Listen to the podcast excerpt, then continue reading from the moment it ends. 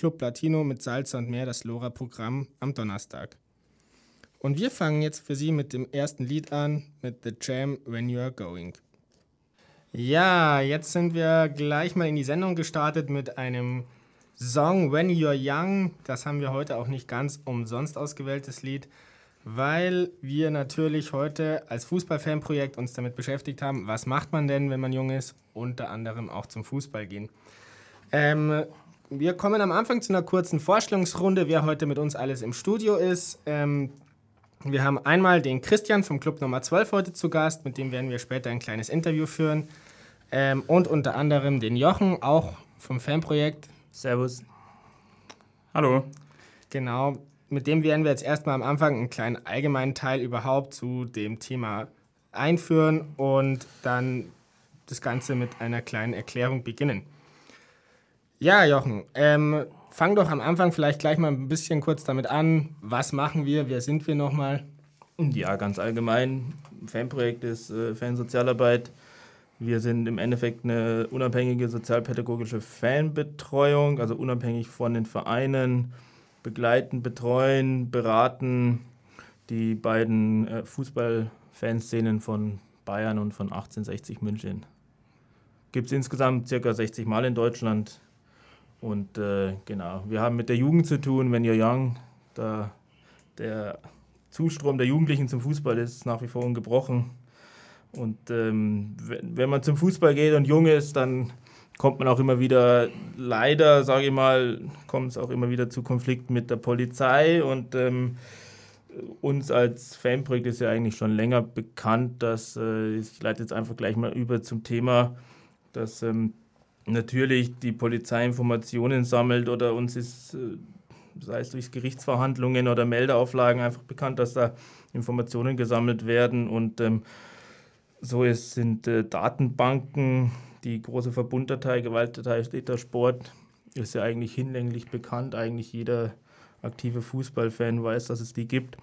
Da gab es schon viele Anfragen, zuletzt von der grünen Bundestagsabgeordneten Monika Lazar, gab es eine kleine Anfrage im Januar und ähm, es ist eben seit zwei Jahren auch bekannt, dass es in mehreren Bundesländern sogenannte SKB-Dateien, Datenbanken gibt und da haben wir uns gedacht, dass wir heute einfach mal eine Sendung drüber machen, weil in Bayern und in München ist das Thema auch aktuell. Ja, jetzt hast du ja gleich am Anfang ähm, unter anderem das, den, den Begriff SKB fallen lassen. Was ist denn das überhaupt SKB? Oder erklär uns doch mal ganz kurz, ähm, wie funktioniert das, was machen die oder... Ja, SKB steht für szenekundige Beamte, sind äh, im Endeffekt Zivilpolizisten, die auch die Szene begleiten. Allerdings ein bisschen anders als wir. Also sind, ähm, sind natürlich nicht so ja, halt von der Polizei und ähm, beobachten die, die, ähm, die Szenen bei jedem Spiel, sind da, ja, sind, holen im Endeffekt Informationen, Informationen ein über die, über die Fanszenen und über deren Verhalten und äh, was die so am Spieltag alles machen könnten. Okay, ja. Ähm, wir kommen dann später auch noch genau drauf, ähm, mit was wir da oder was, was überhaupt alles gespeichert wird und was die datenschutzrechtlichen Grundlagen sind etc. Ähm, als nächstes möchten wir jetzt erstmal unseren Studiogast, den Christian, begrüßen. Hallo. Servus, Christian. Servus. Ähm, der Christian ist vom Club Nummer 12. Christian, stell dich doch einfach mal kurz vor, weil ihr seid hier, was macht ihr? Genau. Ähm, ja, also ich äh, bin aktives Mitglied beim Club Nummer 12. Äh, der Club Nummer 12 ist ein Dachverband für und von aktiven Bayern-Fans.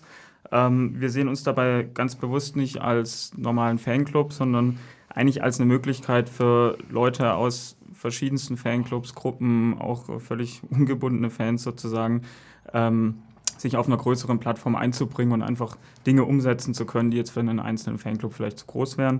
Ähm, ursprünglich entstanden ist der Club Nummer 12 auch vor ungefähr 20 Jahren ähm, zum Zweck, Choreografien im Olympiastadion durchzuführen. Ähm, andere bekannte Aktionen sind zum Beispiel die Auswärtsfahrten, die Flieger, die wir jetzt auch nächste Woche wieder nach Madrid zum Beispiel anbieten. Und äh, der Bereich, in dem ich äh, aktiv bin, ist eben der Bereich Faninteressen. Der ist meistens nach außen nicht ganz so stark sichtbar. Und äh, genau, umso mehr freue ich mich, dass ich heute hier sein darf.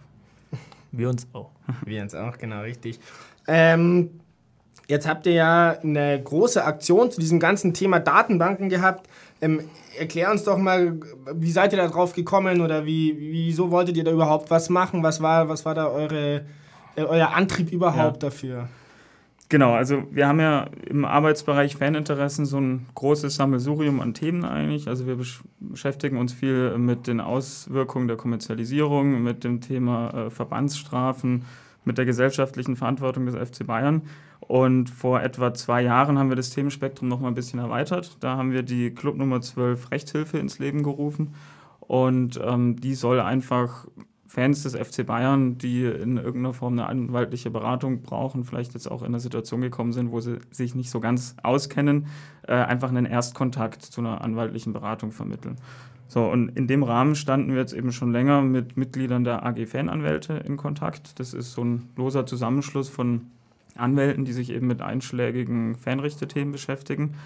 Und jetzt eigentlich noch gar nicht so lange her, Anfang des Jahres äh, saßen wir da zusammen und äh, da kam das Thema eben auf die SKB-Datenbanken, die jetzt ja eigentlich erst im Laufe des letzten Jahres in Bayern so ans Licht der Öffentlichkeit gekommen sind. So, und wir haben uns dann angeschaut, nicht jeder, der am Tisch wusste, äh, saß, wusste wirklich, worum es da geht. Ähm, mit den Leuten, mit denen wir im Nachgang gesprochen haben, da wusste eigentlich kaum einer, worum es geht. Äh, wenn man sich aber mal anschaut, wie viele Leute auch äh, Anhänger des FC Bayern in diesen Datenbanken stehen, haben wir gemerkt, okay, keiner weiß davon, ziemlich viele stehen drin. Das ist eigentlich ein Thema, was wir uns mal anschauen wollen. Erstmal für uns herausfinden wollen, worum geht es da und eben auch äh, das Ganze mal bekannter machen in der Fanszene, dass es diese Datenbank überhaupt gibt. Ich will da mal kurz einhaken. Also die heißt in Bayern übrigens nicht SKB-Datenbank, sondern sie heißt genau bezeichnet in München. Also es gibt insgesamt vier solch, solcher sogenannten SKB-Dateien, vom, einmal vom Polizeipräsidium München, Mittelfranken, Schwaben Südwest und Schwaben Nord. In München heißt sie genau bezeichnet Informationsdatei Fußball. Also es ist eine Informationsdatei und es werden Informationen drin gesammelt und ich denke, da kommen jetzt dann noch demnächst drauf zu, was da alles gespeichert wird. Genau, da, das schauen wir uns heute auch noch weiter an. Ähm, Christian, erstmal so ganz kurz, jetzt hast du gerade schon so ein bisschen, bisschen, erklärt, die Leute waren total überrascht ähm, oder wussten erstmal nicht so genau, was damit anzufangen. Ähm, was habt ihr für ein Feedback bekommen von den, von den Leuten? Ja, ähm, also als wir dann, da kann ich gleich gerne ein bisschen was zu erzählen, so und, und unsere Aktion zur Sammelanfrage gestartet haben, haben wir erstmal relativ, sind wir auf relativ viel Interesse gestoßen. Wobei, glaube ich, bei den meisten Leuten einfach so eine Unsicherheit vorgeherrscht hat. Also die haben gehört, okay, da könnte was über mich gespeichert werden, ja. aber eigentlich weiß ich gar nicht so wirklich, worum es da geht. Und ähm, Großteil der Leute hat sich dann da eben auch unserer Anfrage angeschlossen. Kann ich gerne gleich ein bisschen was dazu erzählen dann noch. Jochen, jetzt ähm, haben wir ja gerade schon so ein bisschen das angeschnitten. Kannst du uns kurz ein bisschen erklären, was wird denn in diesen ganzen Datenbanken überhaupt gespeichert? Also ähm, wir haben jetzt gehört, die Polizei schreibt da irgendwie was auf über die Leute oder über die Jungs. Kannst du uns mal kurz erklären, wann wird denn was aufgeschrieben und was wird aufgeschrieben? Also wann würde ich gerne sagen, das weiß ich nicht, das wissen wir nicht. Ähm, also außer wir bekommen es mit, aber ob diese, also natürlich gibt es Gewahrsamnahmen, Personalenfeststellungen immer wieder bei Fußballspielen. Ähm, also ins Licht ans Licht gekommen sind diese Fußballdateien in Bayern ja im Endeffekt durch die eine Anfrage von Katharina Schulze letztes Jahr und dann kam ja eben heraus, es gibt, es werden Personendaten gespeichert, Verfahrensdaten, Deliktsdaten, Ereignisdaten, Sachdaten, Lichtdaten, Bilddaten, Orte, Adressen. Das ist eine ganze das, Menge. Das ist ja. eine ganze Menge. So allgemein ist man aber auch geblieben in, in den Anfragen. Das ist ja so das politische Spiel. Man beantwortet immer nur so viel, wie man wirklich muss bei solchen politischen Anfragen. Die Katharina Schulze, mit der wir nachher das Interview einspielen, das wir im Vorfeld geführt haben, ähm, hat dann nochmal eine Anfrage gestellt und dann kam eben heraus, dass also wirklich also eine sehr große Menge an Daten gespeichert werden kann. Die, circa 40 Merkmale, Familiennamen, Geburtsname, ja, Geschlecht, Geburtsdatum, Ort, Beruf, ähm, auch Religion können, kann gespeichert werden. Und ähm, die, die Sache ist, dass man, dass es auch im Prinzip im Kollektiv beantwortet wurde. Also das kann alles gespeichert werden. Ähm, es wird aber nicht wirklich beantwortet, was jetzt tatsächlich gespeichert wird und es wird und wozu und weshalb. Also es wird immer und, und die Begründung ist auch sehr vage im Endeffekt in diesen Anfragen. Also deswegen ähm, finde ich es auch sehr gut, dass der, der Club Nummer 12 da so eine Aktion gestartet hat und gesagt hat, wir ähm, wollen die Leute mal ermutigen, ähm, Anfragen zu stellen, Auskünfte einzuholen, was eigentlich über mich gespeichert wird. Christian, wie viele Leute haben sich denn bei euch ungefähr gemeldet so? Ähm, wir haben das jetzt vor zwei Heimspielen in den letzten Wochen angeboten und insgesamt haben sich 220 Leute dann ja, beteiligt. Das ist schon eine ganze, ganze Menge. Was habt ihr damit gemacht mit diesen ganzen Meldungen oder, oder wie seid ihr, was, wie ist damit weitergegangen? Genau, also dazu muss man sagen, eben es gibt das verbriefte Recht, äh, dann auch Auskunft äh, zu erlangen über die Daten, die potenziell in dieser Datenbank über mich stehen. Ähm, die äh, Anfrage muss dann gewissen Formkriterien genügen, unter anderem muss auch ein äh, beidseitig kopierter Personalausweis drin sein ähm, und das muss, Kuvert muss dann eben ordnungsgemäß verschlossen sein. Das heißt, wir haben uns wirklich nur als äh, Übermittler quasi dann betätigt, haben die Leute darauf aufmerksam gemacht, haben ihnen vor den Heimspielen die Möglichkeit gegeben und haben dann diesen großen Karton quasi mit den 220 Anfragen beim Polizeipräsidium München übergeben. Und ähm, das ist jetzt so drei Wochen her und warten jetzt einfach so auf Antwort. Genau. Gibt es schon irgendeine Antwort? Also ich persönlich habe noch nichts gehört. Ich kenne auch niemanden, der jetzt äh, auf unsere Anfrage hin schon was gehört hat. Ich weiß, dass im Vorfeld einige Leute schon einzelne Anfragen gestellt haben, die dann zumindest mal eine Eingangsbestätigung bekommen hat. Ich nehme an, dass da jetzt einfach relativ viel Arbeit auf dem Tisch liegt im Polizeipräsidium und wird dann die nächsten Wochen, denke ich, was kommen. Mhm. Du hast am Anfang so bei unserer Eingangsbesprechung ähm, erzählt, dass da noch eine kleine Story war bei der Polizei. Magst du uns das vielleicht noch kurz erklären oder noch kurz was dazu sagen? Ja, also wir sind da vielleicht ein Stück weit insofern naiv rangegangen. Wir haben gesagt, gut, wir haben verstanden, Kuvert muss verschlossen sein, muss adressiert sein ans Polizeipräsidium. Ähm, Absender brauchen wir nicht, weil wir übergeben das Ganze dann ja äh, persönlich.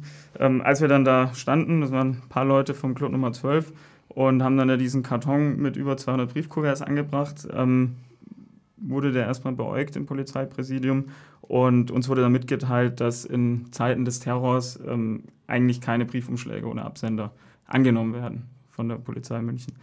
Ähm, wir haben es dann nicht gleich verstanden, weil ich hätte jetzt auch irgendeinen Absender am Ende hinten drauf schreiben können. Das hätte jetzt eigentlich oh. nichts an der Situation geändert. Ähm, am Ende wurde uns dann angeboten, dass der Karton uns abgenommen wird, ähm, wenn wir uns dann eben persönlich wiederum ausweisen gegenüber den Beamten. Äh, wir wollten die Aktion jetzt nicht gefährden, das haben wir dann gemacht. Okay. Ähm, mhm. Genau, das war so die Situation bei der Übergabe.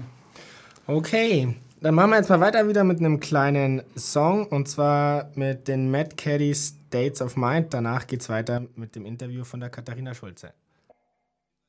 Wie bist du zu diesem Thema Fußballdatenbanken denn überhaupt gekommen? Ähm, wie kam es dazu? Warum hast du denn diese Anfragen überhaupt gestellt?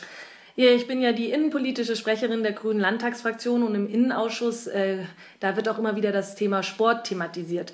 Und ähm, ich habe mich ja schon ganz am Anfang der Legislatur mit den Fanprojekten mehrfach getroffen, war auch schon bei ein paar Spielen mit dabei und bin total begeistert von der tollen Arbeit äh, der Fanprojekte und wie auch Fans ihren Verein und ihre Gesellschaft sozusagen mitgestalten. Und im Rahmen dessen, wie es dann immer so ist, man plaudert über das eine, man plaudert über das andere und irgendwann kamen wir auch auf dieses Thema. Dann habe ich mich darüber ein bisschen informiert und habe festgestellt, dass in anderen Bundesländern das Thema auch immer mal wieder ähm, hochkommt. Und dann dachte ich mir einfach, gut, schreiben wir die Fragen zusammen, reichen wir die ein ähm, und schauen wir uns mal die Antworten genauer an. Mhm, okay. Ähm wie hast du die ganzen Ergebnisse von den Anfragen empfunden? Hat dich das überrascht oder ähm, was, was war da so, wie hast du das wahrgenommen? Also, dass es die Gewalttäterdatei Sport gibt, ist ja keine neue Information. Ich glaube, das weiß jede und jeder von uns. Ähm, was ich aber schon sehr aufschlussreich finde, um es mal neutral zu formulieren, ist, dass die, bayerischen, äh, die bayerische Polizei vier weitere Datenbanken hat, wo sie Fußballfans und deren Daten speichert. Das war eine neue Information, die hatten wir davor alle noch nicht. Und äh, das führte ja dann auch dazu, dass ich gleich noch eine zweite Anfrage hinterhergestellt habe, weil ich natürlich wissen wollte, wie viele Fans sind da gespeichert, ähm, was wird von denen alles gespeichert, ist es überhaupt rechtmäßig, weil ehrlich gesagt ist es ein Hammer, wenn so viele Fußballfans in den Polizeidatenbanken rumliegen und man nicht genau weiß, wann werden die überhaupt mal gelöscht, warum liegen die da drin. Also das ist aus Bürgerrechtsgesichtspunkten äh, höchst problematisch und deswegen hat meine Anfrage, glaube ich, schon Licht ins Dunkle gebracht. Und äh, wir waren ja dann natürlich dann auch gleich auf die Fanprojekte und auf die äh, Fananwälte zugegangen, mit denen ich ja eh im sehr, sehr engen Kontakt und Austausch schon stehe, die auch wussten, dass ich diese Anfrage stelle. Und dann haben wir uns natürlich ausgetauscht, weil es ist schon der Mega-Hammer, dass die bayerische Polizei so viele Fußballfans in ihren Datenbanken hat. Mhm, genau. Ähm, also jetzt haben wir ja schon drüber gesprochen, dass eben die Kritik an diesen, an diesen ganzen Speicherungen ähm, hingeht. Was sind noch weitere Punkte, die du an diesen Datenbanken äh, grundsätzlich kritisieren würdest?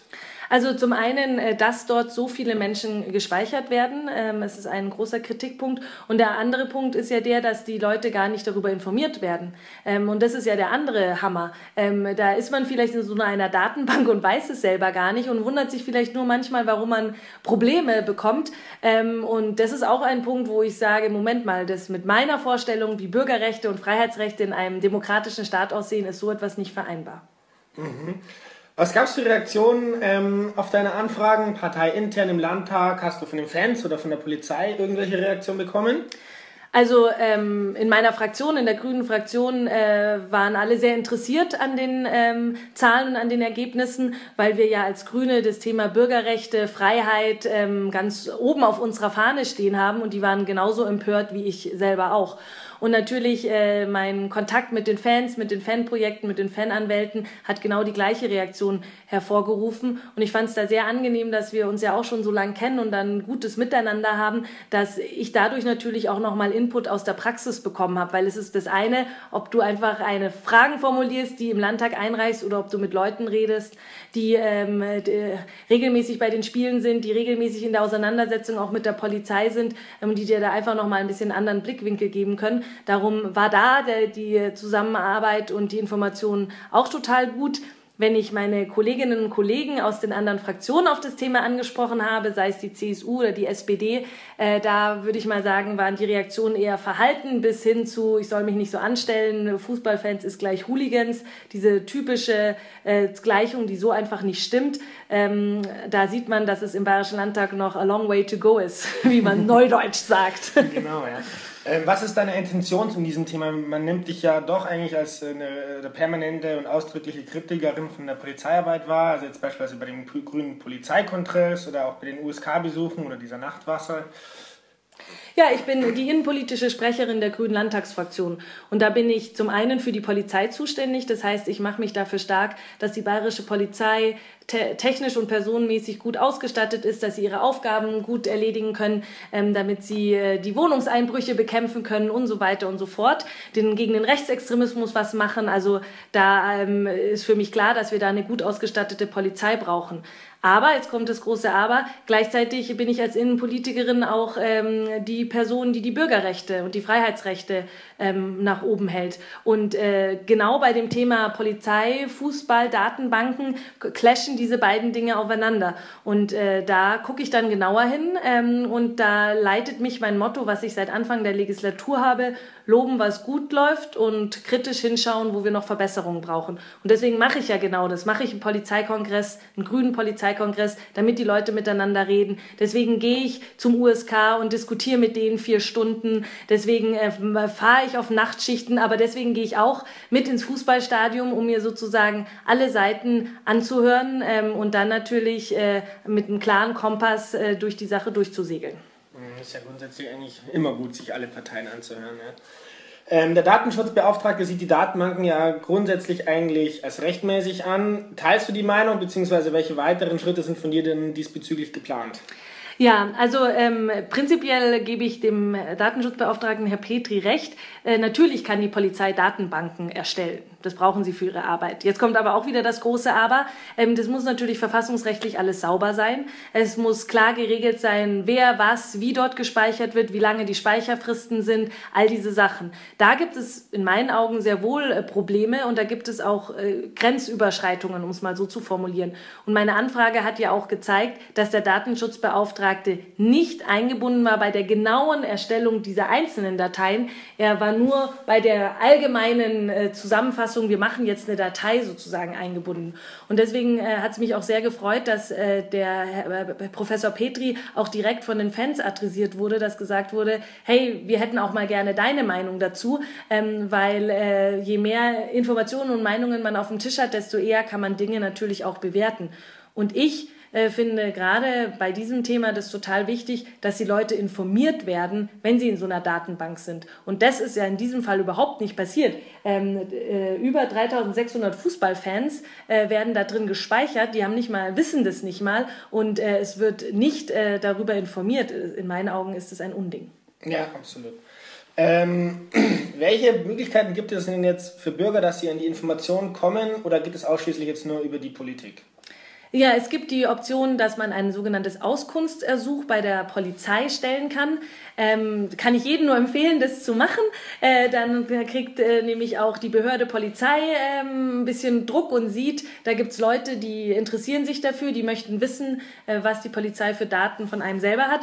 Aber prinzipiell, deswegen bin ich ja Politikerin, bin ich der Meinung, dass man da schon auch die Rahmenrichtlinien ändern muss. Also wir können nicht nur davon ausgehen, dass jetzt der Bürger oder die Bürgerin jedes Mal alleine probiert, um sein oder ihr Recht zu kämpfen. Es ist super gut, dass man das jetzt im ersten Schritt macht. Aber für mich ist ganz klar, dieses Thema werde ich weiter im äh, Landtag spielen. Und eine meiner ersten Forderungen ist es, dass die Betroffenen, die in den Fußballdatenbanken sind, von der Polizei proaktiv darüber informiert werden. Ähm, und äh, ich äh, hatte jetzt gerade bei mir in der Fraktion, ähm, habe ich ein neues Amt übernehmen dürfen. Deswegen ist gerade im Moment relativ viel los. Aber ich habe es nicht vergessen, es steht auf meiner To-Do-Liste und ich werde das nochmal im Innenausschuss thematisieren. Ich werde genau an diesem Thema weiterarbeiten, weil für mich ist es ein Unding, dass so viele Menschen ähm, in diesen Polizeidatenbanken gespeichert werden mit vor allem ganz vielen Daten, persönlichen Daten. Äh, in meinen Augen kann das so nicht weitergehen. Okay, alles klar. Dann vielen Dank. Gerne. Ja, genau. Dieses Interview haben wir vor der Sendung mit der Katharina aufgezeichnet. Als nächstes im Programm haben wir jetzt den Markus Reuter. Den darf ich ganz herzlich aus Berlin zu uns dazuschalten und ähm, willkommen heißen. Hallo, schönen guten Tag. Hallo Markus. Ähm, Ganz kurz, äh, Markus, erzähl mal bitte ganz kurz am Anfang, was sind denn so deine journalistischen Spezialgebiete oder warum haben wir dich heute in der Sendung? Ja, also ich bin Redakteur bei Netzpolitik.org. Das ist eine Plattform, da geht es eigentlich um alles, was mit Internet zu tun hat und mit den äh, mit den mit Bürgerrechten, ne? also diesen diesen digitale Bürgerrechte, Grundrechte, Freiheitsrechte. Aber wir machen natürlich auch viel zu zu eben alles, was mit Datenbanken zu tun hat, Überwachung, was speichert der Staat und so. Und meine Spezialgebiete sind jetzt neben den digitalen Themen, habe ich schaue ich schon immer, dass ich auch über diesen digitalen Tellerrand rausschaue und und eben auch so so was macht die Polizei, was kommt da in Datenbanken rein, wie kommen da Leute auch in, in so eine, also so ungerechtfertigte Sachen, ne? so Überwachung von Menschen, die eigentlich auch gar nicht, äh, also so, wo, wo es so einen Charakter annimmt, dass es so eine, äh, dass da Unbeteiligte reinkommen. Äh, genau, und mein Interesse daran war, ich fand das schon immer ein spannendes Thema, äh, diese Datenbanken, also nicht nur die Gewalttäter Sport, aber es gibt ja noch weitere, also auch so, was ich politisch äh, motivierte, äh, die, äh, links motivierte Gewalttäter und, und so weiter. Ne? Also, und interessant an der Sportdatei ist ja, dass sie quasi so der, der Aufhänger war, um dann andere einzuführen, damals mit der Hooligan-Datei. Mhm. Was ist denn so deine Kritik an den Datenbanken überhaupt allgemein mal? Also ich glaube, die grundsätzliche Kritik an, an so einer Datenbank ist, also eine ist natürlich, äh, kann man eigentlich davon ausgehen, wenn jemand mal straffällig geworden ist, dass es dann automatisch wieder wird. Also das ist so eine Grundannahme, die ja davon ausgeht. Dann das Zweite ist, da kommen ja Leute rein, die gar nicht straffällig geworden sind, äh, das, also ich, oder gegen die nicht mal ein Ermittlungsverfahren gelaufen ist. Also ich glaube, das ist so eine äh, Grundkritik, dass ich, also ich kann ja in so eine Datenbank reingeraten, wenn ich äh, irgendwie zur falschen Zeit am falschen Ort war. Äh, bin beim Fußballspiel, wird da auf einmal eine Personenkontrolle, da gibt es irgendwie eine Schlägerei oder was auch immer und ich bin da irgendwo am Rand und habe gar nichts damit zu tun und auf einmal bin ich eben äh, bin ich Gewalttätersport und ich glaube, sowas darf nicht passieren, weil es eine Vorverurteilung von Leuten ist und eine weitere Kritik ist natürlich, dass Leute auch gar nicht erfahren, dass sie da drin sind. Ne? Also man ist da gespeichert, man wird nicht gelöscht äh, und merkt auf einmal nur, dass man mehr kontrolliert wird äh, oder dass sich irgendwas geändert hat, wenn man in eine Polizeikontrolle gerät. Jochen, du kannst uns mal ein paar Zahlen zu dem Ganzen sagen, was der Markus gerade angesprochen hat. Ja, ich würde ganz gerne noch mal kurz äh, differenzieren ähm, zwischen den, also der ein, das eine ist ja eben diese, diese große Verbunddatei, bundesweite Datei mhm. Gewalttäter Sport, wo wir knapp 10.800 ungefähr Gewalttätern gespeichert haben. Ist übrigens auch interessant, es wird von Tätern gesprochen. Täter ist eigentlich nur der, jemand, der äh, verurteilt wurde und äh, der wirklich was überführt wurde und ähm, durch die Anfrage der Monika Lazar, der äh, Markus hat es ja jetzt ausgeführt und auch in seinem Artikel auf netzpolitik.org gut ausgeführt. Da kann man eben auch ohne Verurteilung als Verdächtigter, als Beschuldigter, als durch eine Personalenfeststellung schon drin landen. Und dann haben wir eben auf der anderen Seite diese, diese ähm, Länderdateien, ja, von, von eben von den äh, Länder, äh, Polizeien der Länder. In München haben wir eben 1082 Personen in dieser Informationsdatei gespeichert. Polizeipräsidium Mittelfranken, Stand Oktober 2016 sind es 2366. Allein das sind schon dreieinhalbtausend Personen. In München existiert die, existiert die Datei seit 2005, nur mal so, um noch ein paar Fakten hier in der Sendung zu nennen. Ähm, in Nürnberg in, äh, seit 2014. Aber wenn man mal die Summe sieht, also allein Nürnberg und München speichert dreieinhalbtausend Personen, in der Gewaltdatei, in der Gewalttäterdatei Sport sind ungefähr 11.000 und es gibt, glaube ich, vielleicht weiß Markus das noch genauer, es gibt elf oder zwölf Bundesländer, wo es sogenannte SKB-Dateien gibt. Also lässt eigentlich vermuten, dass in den Ländern noch viel mehr gespeichert wird als nur in, dieser, als in der Gewalttäterdatei Sport. Ja, genau. Ich meine, es gibt dann noch weitere. Also diese Länderdateien sind nochmal ein anderes Feld. Also in Hamburg zum Beispiel, da wurde die Datei geführt und dann haben Leute danach gefragt und die haben dann äh, nicht mal die Wahrheit gesagt. Also haben gesagt, das gibt's gar nicht und dann kam später doch raus, dass es das gibt. Also da sind auch nochmal 2000 gespeichert. Ich weiß nicht, ob es eine Übersicht gibt überhaupt, wer überhaupt gespeichert ist. Also das ist ja auch recht intransparent, wie, wie viele Menschen geraten da eigentlich rein. Ne? Und ähm, ich, ich denke, also, also so eine, also wenn man sich diese Dateien anschaut, wäre zumindest eine Mindestforderung, eine politische, wenn man nicht sowieso die Abschaffung davon fordert, äh, wäre auf jeden Fall zu sagen, ihr müsst die Leute informieren, wenn sie reingeraten. Und das macht, würde auch Sinn machen. Also aus, selbst aus polizeilicher Sicht macht es ja Sinn, wenn ich sage, okay, hey, wir haben dich jetzt auf dem Schirm, also das hätte ja eine präventive Wirkung vielleicht. Ähm, dass, oder dass man eben auch regelmäßig informiert wird, ob man noch drin ist. Wäre ja auch eine Idee, ne? dass man da alle zwei Jahre kriegt man, okay, du bist noch drin, du bist noch drin und kann dann dagegen vorgehen. Aber momentan ist ja auch das Problem, ich werde irgendwo kontrolliert anhand bei einem Fußballspiel, gerate in diese Datei rein und ich weiß ja dann gar nicht, bei wem ich nachfragen soll. Ich kann in, in 17 Bundesländern drin sein, ich kann bei lokalen Polizeien drin sein und wenn ich jetzt eine Anfrage stellen will, dann muss ich die erstmal an alle stellen und kann jetzt nicht irgendwie äh, eine Auskunft, mir, das ist ja immer gleich eine eine sehr hohe Hürde, deswegen wäre das auf jeden Fall wichtig. Da, da, da interessiert mich noch eins, äh, und, und zwar, ähm, also das eine ist ja, sind ja diese politischen Anfragen und durch die haben wir ja im Prinzip erst jetzt erfahren. Das andere ist, äh, der Christian hat es geschildert, äh, Club Nummer 12 hat zu einer Aktion äh, ausgerufen bei der Bayern-Fernsehen, dass jetzt mal dass, dass Leute Auskünfte sich einholen und dann wird man sehen, was, oder wir dann vielleicht auch erfahren, was äh, tatsächlich drin gespeichert wird. Was habt ihr da als Journalisten im Prinzip für Einblicke? Seid ihr da auch äh, unterm Strich auf diese politischen Anfragen, parlamentarischen Anfragen, das Mittel der parlamentarischen Anfrage angewiesen? Also ja, parlamentarische Anfragen sind natürlich ein Weg, ein anderer sind Informationsfreiheitsanfragen. Ne? Also man kann bei jeder Behörde in Deutschland sagen, ich möchte gerne die und die Dateien haben und beschreibe das, also nicht die Dateien, nicht die Personendateien, sondern alle Vorgänge zur Einrichtung einer Datei, Gewalttäter, sonst wie bei Polizei XY. Das kann ich zum Beispiel über fragdenstaat.de machen. Das, das, hilft einem auch so bei der Formulierung äh, und kann da einfach mal Anfragen stellen. Die mauern dann sehr gerne und ähm, äh, versuchen das natürlich nicht rauszugeben und verzögern das, aber das sind Methoden, um eben auch die, die Behörden zu zwingen, was äh, zuzugeben.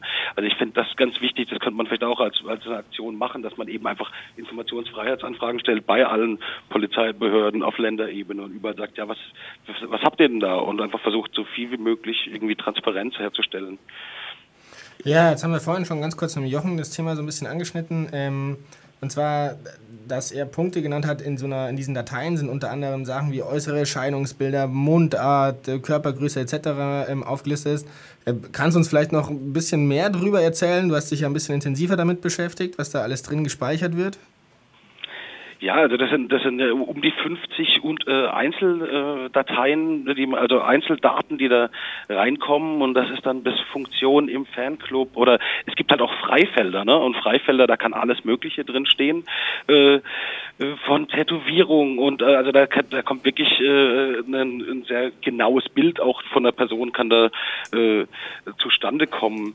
Ähm, das ist auf jeden Fall ist sehr umfangreich. Ne? Also Schuhgröße hatten wir schon, äh, äh das, was, was die alles da abspeichern. Und eben, dass die Sachen, das wird ja nochmals ein bisschen ausgeweitet, dass man quasi, dass sie auch irgendwie so, äh, dass das jetzt nicht nur bei Fußballspielen gilt, sondern auch auf Beschaffungsfahrten für Pyrotechnik und, und irgendwie so, also äh, dass sie dann Daten auch austauschen können. Ne? Jetzt ähm, ist ja die große Frage, wie begründet die Polizei das Ganze? Ja, die Polizei begründet das einerseits natürlich mit der, mit der Gefahrenabwehr, ne? also dass ich dann quasi weiß, ich kann Straftaten in Zukunft verhindern. Das ist die eine Begründungsmuster. Und das andere ist, dass sie sagen, wir haben eine Gefahreneinschätzung. Das heißt, ich habe jetzt irgendeinen Verein und jetzt habe ich von dem Verein äh, irgendwie 250 Leute in der Datei und habe bei einem anderen Spiel, weiß ich, okay, da bin nur 30 in der Datei und daraus leiten sie ab, wie, wie, wie groß der Polizeieinsatz sein soll und wie viel, wie gefährlich die Fans eigentlich sind. Andererseits ist natürlich, wenn ich irgendwie alle möglichen Leute da reinnehme, ist verbessert das natürlich die Gefahreneinschätzung sehr. Ne? Also wenn da ja. jeder reingeht, wenn ich da nicht mal eine Straftat begangen haben muss und verurteilt sein muss, dann ist vielleicht die Aussage auch wieder äh, nicht so richtig gut. Also im Sinn der Polizei wäre es vielleicht auch, dass die Dateien wirklich nur die treffen, äh, die wirklich was irgendwie auf dem Kerbholz hatten und auch verurteilt wurden. Also das ist so die zwei Stränge, die die Polizei da eigentlich äh, hat. Ne? Also einerseits Straftaten verhindern, andererseits halt eben gucken, wie können wir unsere Einsatzplanung machen. Da wäre es tatsächlich auch einfach mal interessant, und ich, ich hab, wir haben das auch kritisiert in einer unserer Stellungnahmen als äh, bayerische Fanprojekte und auch als Fanprojekt München, dass ähm, wofür die eigentlich dienen, die Dateien, weiß man auch nicht. Ja? Also es heißt, bleibt allgemein Gefahrenabwehr und ähm, wir machen nämlich auch die Erfahrung, dass es schon auch Polizeieinsätze gibt, äh, wo Prognosen gestellt werden, die einfach nicht standhaft sind und dann zur Halbzeit irgendwie die, die, die halbe Polizeitruppe nach Hause fährt. Und ähm, weil halt einfach tatsächlich nichts ist. Und das kann durchaus, also wir haben das ähnlich wie du auch kritisiert, eben durch so eine Verwässerung. Dadurch, dass ich halt un, unsäglich viele speichere, schaffe ich mir auch sehr viele potenzielle Gewalttäter. und das, das andere ist die Begründung, also in, der, in, dem, in den bayerischen äh, Anfragen zu den äh, Informationsdateien wird auch immer wieder das Polizeiaufgabengesetz angeführt. Das ist damit begründet, nur das Polizeiaufgabengesetz begründet es eben gerade nicht. Das hat nichts mit Datenschutz zu tun, mit Sammeln ja, von Dateien. Ich, also und ich glaube halt, also, dass ich meine, das grundlegende Problem an, an diesen Datenbanken ist so eine Stigmatisierung. Es gab einen Fall, äh, den ich näher kenne, wo ein, da hatten, äh, hat, ist jemand, der war mit 15 auf irgendeiner Anti-NPD-Demo, wurde damals, ähm, wurde damals wegen Landfriedensbruch angeklagt, freigesprochen. Und zwölf Jahre später war er als Radioreporter äh, im Wendland unterwegs äh, und es wurde sein Auto beschlagnahmt mit der Begründung, er sei damals Gewalttäter gewesen. Also das war politisch motivierte Gewalttäter links in der Datei. Und das ist halt eben genau diese Stigmatisierung. Was hat es damit zu tun, wenn einer mit 15 mal irgendwo äh, nicht mal verurteilt wurde, dass sich dann nachher die Polizei sagt, ja, aber da haben wir jetzt einen ganz, äh, ganz heißen Fall und einen ganz gefährlichen Menschen vor uns. Also ich denke, sowas kann im Rechtsstaat eigentlich nicht, nicht sein, dass ich irgendwie eine Annahme treffe, die irgendwie zwölf Jahre später, abgesehen davon, dass irgendwie da Löschfristen natürlich ja. irgendwie einfach überzogen wurden. Also ich finde, ich finde das hochschwierig, äh, dass, dass solche Dateien und auch vermehrt, ne, das geht ja auch, also ob das jetzt über Rechtsradikale, Linksradikale, ob das über Gefährder, das ist ja generell so eine Tendenz, dass man irgendwie Leute, die noch nie verurteilt wurden, äh, in so eine, in so eine in verdächtigen Ecke äh, eigentlich schiebt in Datenbanken und das halte ich für rechtsstaatlich nicht haltbar und auch gegen eigentlich verfassungswidrig. Ja, Jochen, da setzt ihr natürlich auch gerade als Sozialarbeiter an, ähm, dass natürlich, wenn man, wenn man einen Jugendlichen oder einen Heranwachsenden begleitet und der in so einer Datei landet, ähm, ihm natürlich auch einiges verbauen kann, oder? Ja, also Markus hat es gesagt, es findet eine Stigmatisierung statt und es ist ja tatsächlich nicht immer, äh, also wir kennen es einfach aus unserer beruflichen Praxis. Wenn 100 Leute im, im, in einem Polizeikessel landen, heißt es lange nicht, dass 100 Leute was getan haben, auch nicht landfriedensbruchartig äh, aufgetreten sind.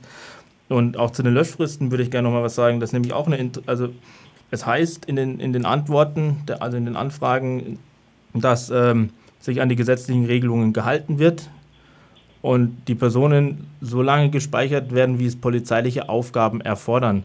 Also ist halt leider auch sehr vage. Und ich möchte auch die Hörer und Hörerinnen ermutigen, also es ist nichts Geheimes, was wir hier zur Verfügung haben. Es sind keine Geheimdokumente. Die Antworten auf parlamentarische Anfragen sind überall ersichtlich. Da kann man im Bayerischen Landtag, gibt es da ein Online-Portal, wo die ähm, dann online gestellt werden.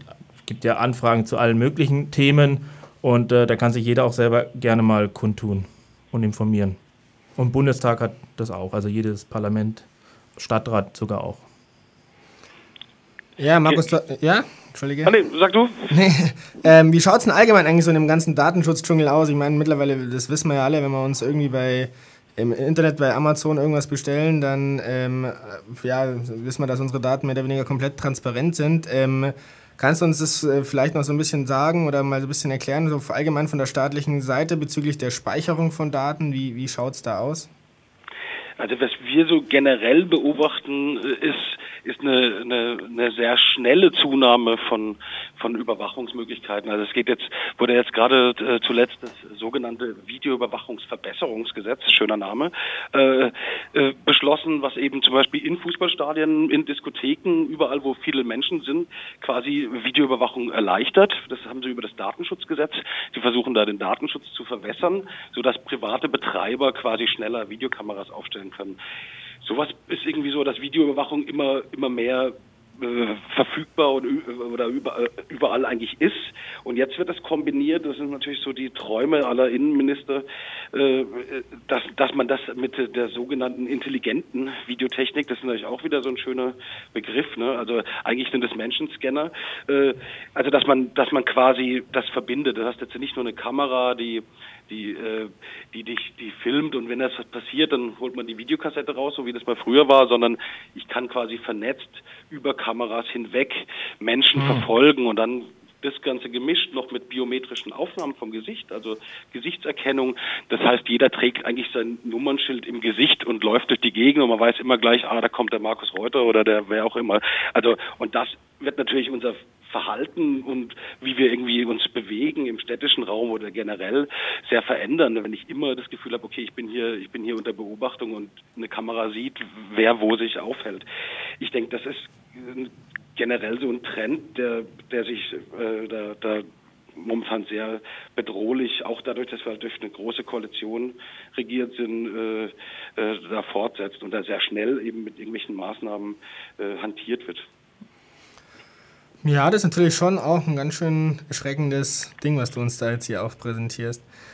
Ähm, wir bedanken uns für das Interview mit dir. Wir machen jetzt weiter im Programm mit einem kleinen Song und zwar Jimmy Cliff, The Harder They Come. Okay, tschüss. Tschüss. Ja, jetzt kommen wir ja schon langsam zum Ende der Sendung. Ähm, am Abschluss, zum Abschluss wollten wir jetzt nochmal eine kurze Runde mit allen machen. Christian, erklär uns du doch jetzt mal bitte ganz kurz, wie geht es denn mit euren ganzen Anfragen weiter? Genau, so unsere Anfragen liegen jetzt, denke ich, sicher verwahrt im Polizeipräsidium, werden jetzt die nächsten Wochen und Monate dann äh, hoffentlich beantwortet werden.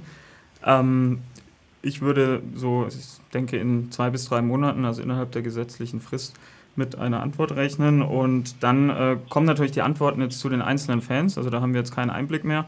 Wir haben die Teilnehmer dazu aufgerufen, wenn sie möchten, uns doch einfach mal Bescheid zu geben, äh, wenn sie eine Antwort bekommen haben, vielleicht auch, äh, wenn sie in der Datenbank stehen, auch der Meinung sind, äh, sie sollten da nicht darin stehen. Ähm, weil es uns einfach, einfach hilft, mal ein bisschen Transparenz in die Sache zu bekommen, weil es für uns doch eine sehr undurchsichtige Angelegenheit ist bisher. Und ähm, wir würden dann eben auch gegebenenfalls da anwaltliche Unterstützung vermitteln. Ähm, ja, insgesamt kann ich nur sagen, aus Fansicht oder jetzt auch aus, aus Sicht äh, eines aktiven Club Nummer 12 Mitglieds, ähm, wir sind ja relativ breit angelegt, sind eine relativ äh, große Interessensvertretung für aktive Bayern-Fans und sind natürlich auch mit vielen ähm, ja, Entscheidungsträgern in Kontakt, beim FC Bayern selbst, bei Sportverbänden, ähm, bei Behörden. Äh, und äh, so weiter. Und da merkt man schon, dass gerade das Verhältnis zur Polizei, ähm, also uns ist es sehr wichtig, ein sehr konstruktives Verhältnis zu den einzelnen Entscheidungsträgern zu haben und einen Dialog äh, zu haben, der in die Zukunft führt und dann letztendlich auch die Bedingungen für uns als Fans verbessert. Und ähm, gerade wenn jetzt ein junger Fan zum Club Nummer 12 kommt und sagt, mich interessiert das äh, Thema, ich würde äh, da gerne mithelfen, dann fällt es natürlich schon manchmal schwer, äh, so einem Fan dann äh, ja, einfach zu vermitteln, inwiefern jetzt äh, so eine Datenbank, die da seit zehn Jahren schon im Geheimen existiert hat, ähm, eine Basis für eine konstruktive Diskussionsgrundlage ist. Aber mir persönlich ist ja wichtig, dass diese konstruktive Diskussion bestehen bleibt und ähm, deswegen einfach auch ein so weit, ein Stück weit nochmal ein Appell auch an, an, an Seiten der Behörden, ähm, dass man äh, dafür dann eben auch von deren Seite eine gute Grundlage schafft. Markus, was kannst du es als Experte noch ähm, am Ende für, ein, für eine Empfehlung geben?